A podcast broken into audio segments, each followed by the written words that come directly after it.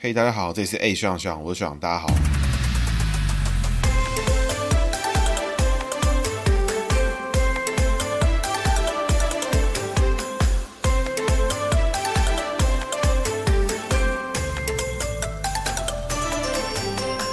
Hello，大家好，这是欸学长学长，我学长大家好，学长又回来啦。像今天的开工第一集嘛，所以想说跟大家分享一下，就今年一整年的规划了，包含整个政局上面啦，包含我自己个人的规划、节目上的规划等等。那我当然先从我自己的部分开始讲起啊，就是开春嘛，就大家都会许下自己的新年的新希望啦。今年就想办法努力来达成。他年假也放放够放爽了嘛，放好放满。所以今年呢，我自己个人是希望我的节目呢稳定周更。常听的听众就知道，就是我固定节目都是在。在周一早上会上节目，那就如果没出现的话，哎，可以私讯我，搞不好有时候是忘记按出来，有时候会会比较尴尬一点。那我自己呢，在我们这个节目，就是这个姓名学政治，哎，学长学长这个节目里面呢，大家很多人会好奇，就是说到底节目叫什么？因为我在节目里面都是叫做哎，学长学长，那为什么外面搜寻叫姓名学政治呢？其实是因为，就我后来发现，就是说你在 Podcast 节目里面，如果你在这个栏位或这个类别之中搜寻的时候，哎，你看到说哎，学长学长，你会觉得不明所以，就不太想点进来。所以我决定就是这种 SEO 的手法，法就把节目的名称命名的简单轻松一点，那就比较明确一点，让大家知道说，哎，我们就是节目在讲姓名学政治。那同时呢，透过姓名呢来学政治，那也是有姓名学，也是用政治跟大家讨论这些事情，也是从这个地方让更多人去理解到，哎，姓名学其实还蛮有意思的哦。所以其实也蛮多听众来找过我做个人咨询，也跟我聊过，就发现说，哎，原来节目上面的东西哇，蛮精彩的哈。那另外啊，就是说跟大家分享，就是我节目其实也维持了大概两年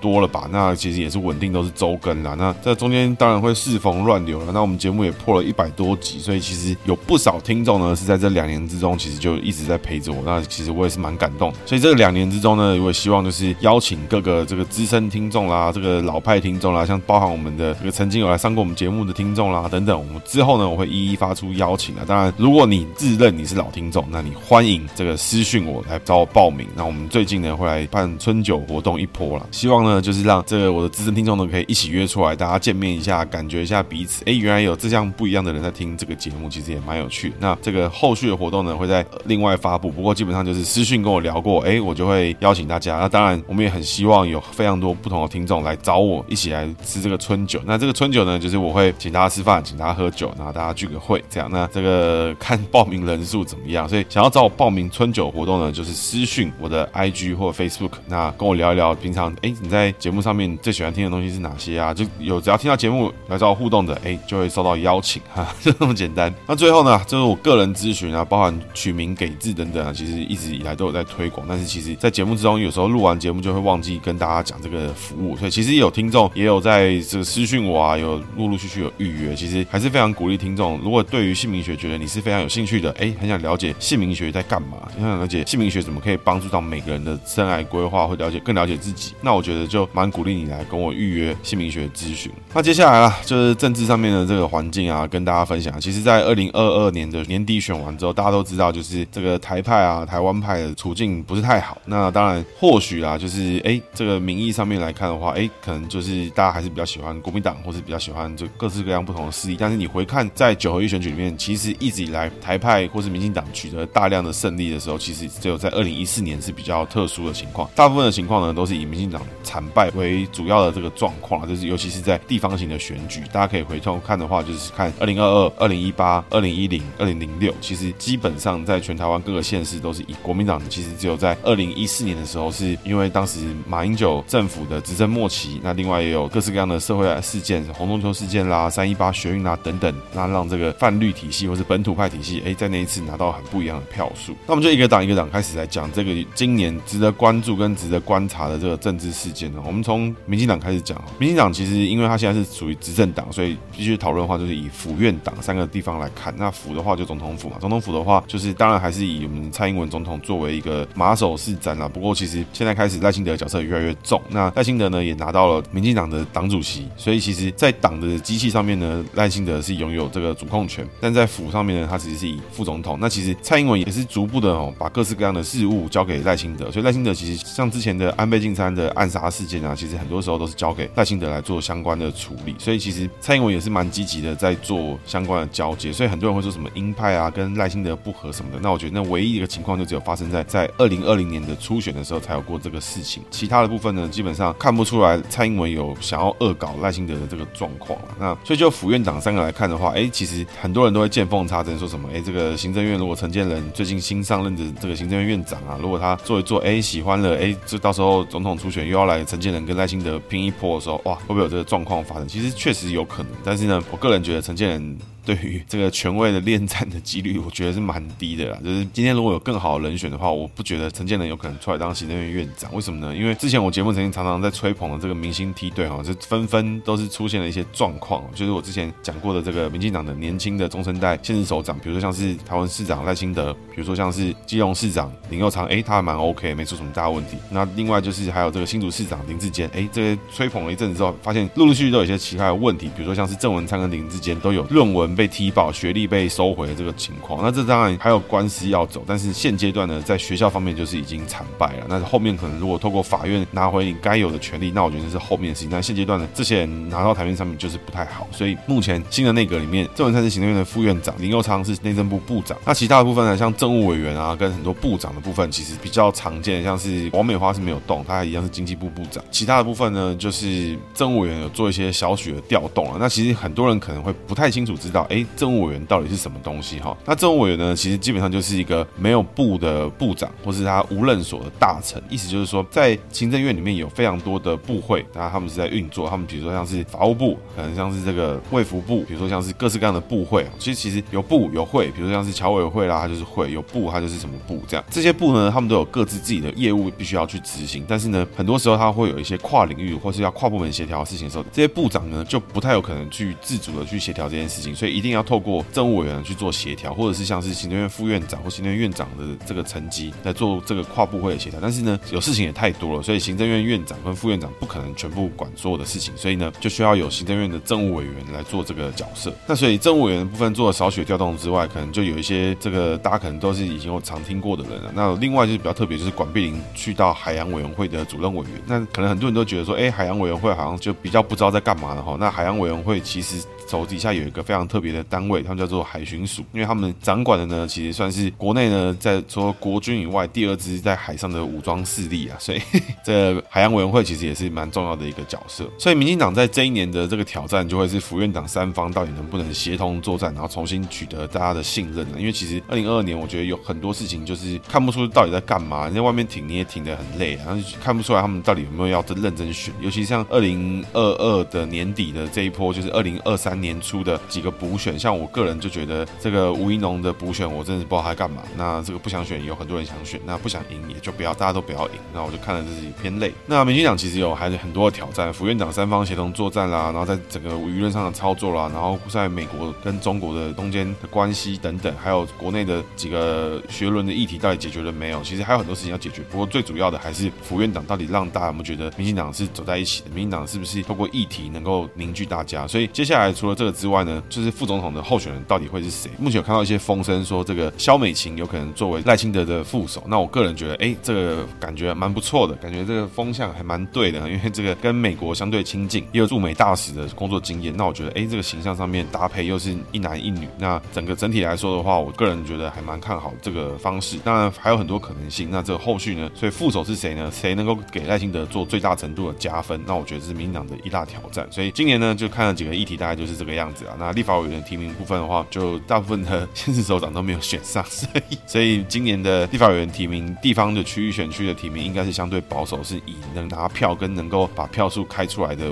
人为主。所以今年就会有机会看到一些比较民进党在地方上面比较保守的一些作为。那也请听众们就是关注一下，今年大安区有阮昭雄准备出来做初选的挑战，因为阮昭雄其实在我们节目上之前有上过，他就有说过，他其实是议员，今年不选了，目的呢就是想要挑战立委。所以他今年就是出来拼初选，想要拿到立法委员的这个机会，也好好做这个准备，所以大家可以好好关注阮昭雄未来的动向。接着是讲国民党了，国民党的话，他今年的话，其实我觉得他最大问题就是到底谁要出来选总统，到底机制是什么，到底这个党只为了下架民进党之外，他们还有什么其他的目的跟他们的动向啊？那一个党呢，他一个品牌，他们的目的只是为了让另外一个品牌掉下来，比如说艾迪达这个品牌的目的就是希望让 Nike 烂掉。那我是看不太懂这个品牌，但是我个人呢，已经做了很多次这个说明，但是看起来哎，还是蛮多人支持他这套论述，所以看起来这个论述确实是有可能会有用。那国民党今年最大挑战其实就会是说，到底谁是国民党今年选总统的主轴？因为他现在已经太多咖了，以之前可能四咖五咖什么就还好，现在已经两桌麻将，已经有什么包含张亚中啦、韩国瑜啦、什么郭台铭什么都是有可能的。那我觉得这看起来哦太累了，所以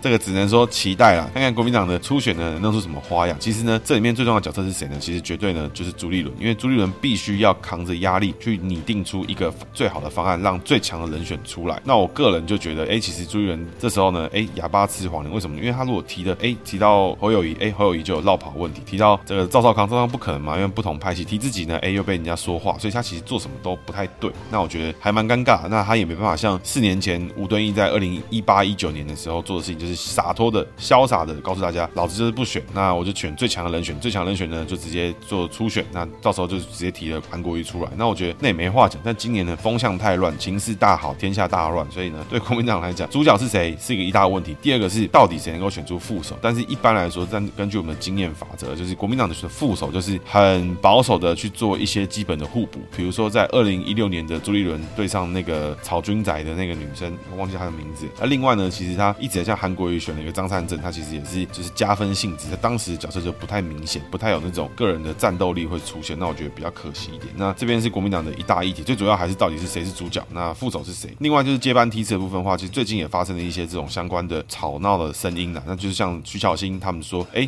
选议员的时候都是靠我们在拼，拼到 A 选立委的时候，又是这些老人持续的去接着选，所以就是他言下之意就是说，哎，在松山区的时候，如果徐小新没有机会进到初选的机制的话，哎，他就会翻脸的意思。因为徐小新他所在的这个南松山的选区啊，基本上就是跟费鸿泰去做冲突，那费鸿泰就是非常的稳，他在国民党的党团里面也是有这个党鞭还是什么之类的职务啦，所以其实费鸿泰的地位是难以被撼动的。那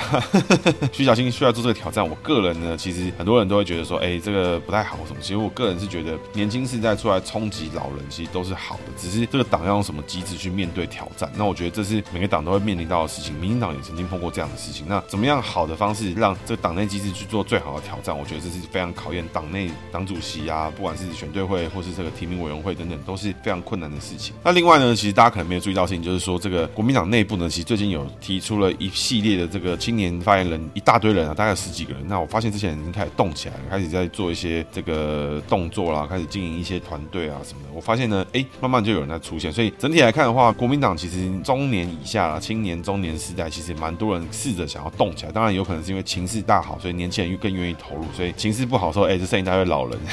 所以国民党的年轻人也是挺机灵的。那我个人会觉得，其实有年轻人出来挑战，我觉得对于整个政党都是好事。那这边也只能说，期待年轻人到底怎么样去冲击结构上面比较根深蒂固的国民党啊。那我觉得这个值得观察。所以国民党能看的点就是什么？主角是谁？副手是谁？接着是年轻人怎么跟老年人斗？那我觉得期待他们的表现。那当然，最后一个可以看的东西，当然就是国民党的所谓的两岸议题了。那 那我觉得他们一向表现的非常差。然后我是不知道台湾民众对于这个两岸议题装死耐受度到什么程度。所以如果呢，持续的国民党那边装死什么花花做代志啊，什么这种事情持续的哎、用到都可以用的话，那我觉得我个人会对台湾民主就是相对失望。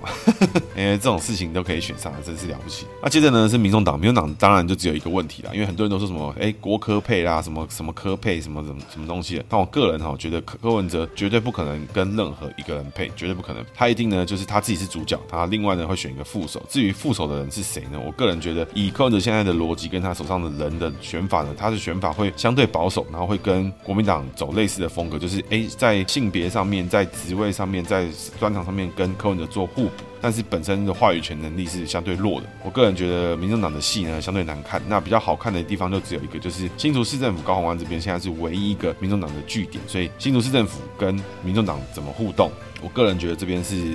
比较好看的地方，其他可能就看点就很薄弱，因为民众党看看起来就只是一个贴牌政党，那我觉得没什么好看的。那比较期待就是在新竹市这边，民众党会怎么发挥下去，那或者是这个高虹安相关的官司会怎么走，那我这个也是相对期待。那最后一个呢，当然就是时代力量啊，时代力量的话，其基本上都是已经快可以不用看了。那我觉得哇，好事也是坏事。那只有一个地方值得关注跟值得观察，到底时代力量会做什么事情？就是呢，时代力量这一次在区域的立法委员提名，到底会提名哪些区域，然后提名哪些人？因为二零二零年呢，其实我个人觉得时代力量的区域立委提名的非常非常之烂啊，烂到一个不知道在干嘛。那我觉得非常值得看。那第一个二零二零年最烂就是黄国昌放弃戏子嘛，所以导致哎赖品妤忽然之间就变成立委。那当然赖品妤自己很努力啊，绝对不是说随便便就当上了。可是时代力量对于区域性的立委提名的这种疏忽啊，这种轻蔑的态度啊，绝对对于政党的发展是不利的。而且我也看不出有任何一个时代力量的立委他在地方上面有做比较实际的扎根跟经营，都在打一些那种跟风的议题啦，然后打完是不痛不痒，也看不出来在议题主导上面时代力量有做到很好的控制跟风风向。这边都是炒一些那种黄国。方式的那种乱七八糟的拍抖音的搞法。那接下来另外可以看的看点就是这几区当年属于无党级的立法委员，比如说像是 Freddy 啦，或是谁的之类，他们的走向会是什么？但我觉得这边偏无聊，所以其实还是几个大党比较好看啊。就是说，民进党到底要怎么样在福院党的平衡之中找出新的格局？那陈建仁跟赖清德到底会怎么样互动，让彼此双方是加分，而不是说哎、让这个支持者都觉得说不知道你们冲很小。那国民党的话，哎、目前啊都是一风向一片大好，虽然我个人是看不下去啊。但是还是必须说，哎，年轻人开始去跟老年人斗争，我都是给予肯定。那因为不管怎么样，一个政党有没有没有办法让年轻人去做世代交替，我觉得都是非常值得关注的地方。如果一个政党都是既得利益者会一直非常稳固，一直扎根，这个政党就是希望不大。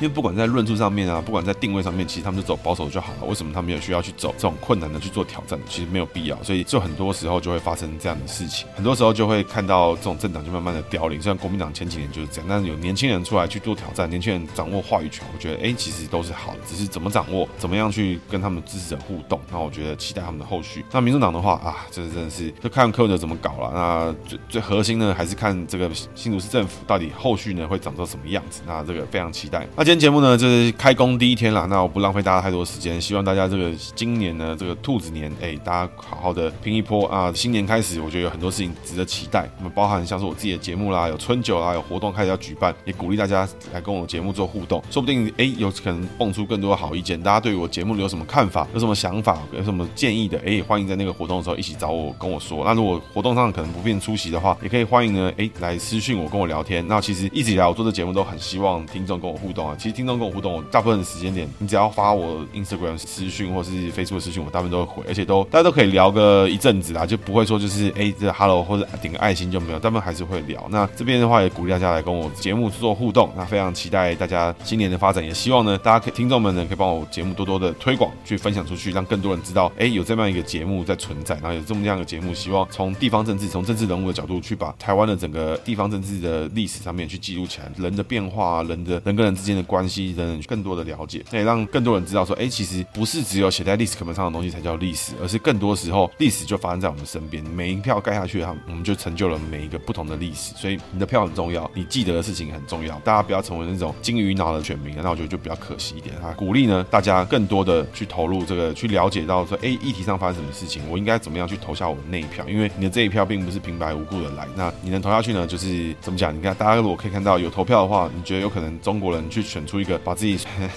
动态清零、动态个两三年，然后再放出来给大家死的这种政府，不可能嘛！所以鼓励大家，哎，好好的来跟更多人讨论，跟更多人了解。其实有很多事情过去就发生过，它也不是秘密，只是呢，它就慢慢被遗忘。那以上的是今天节目，谢谢大家，大家拜拜。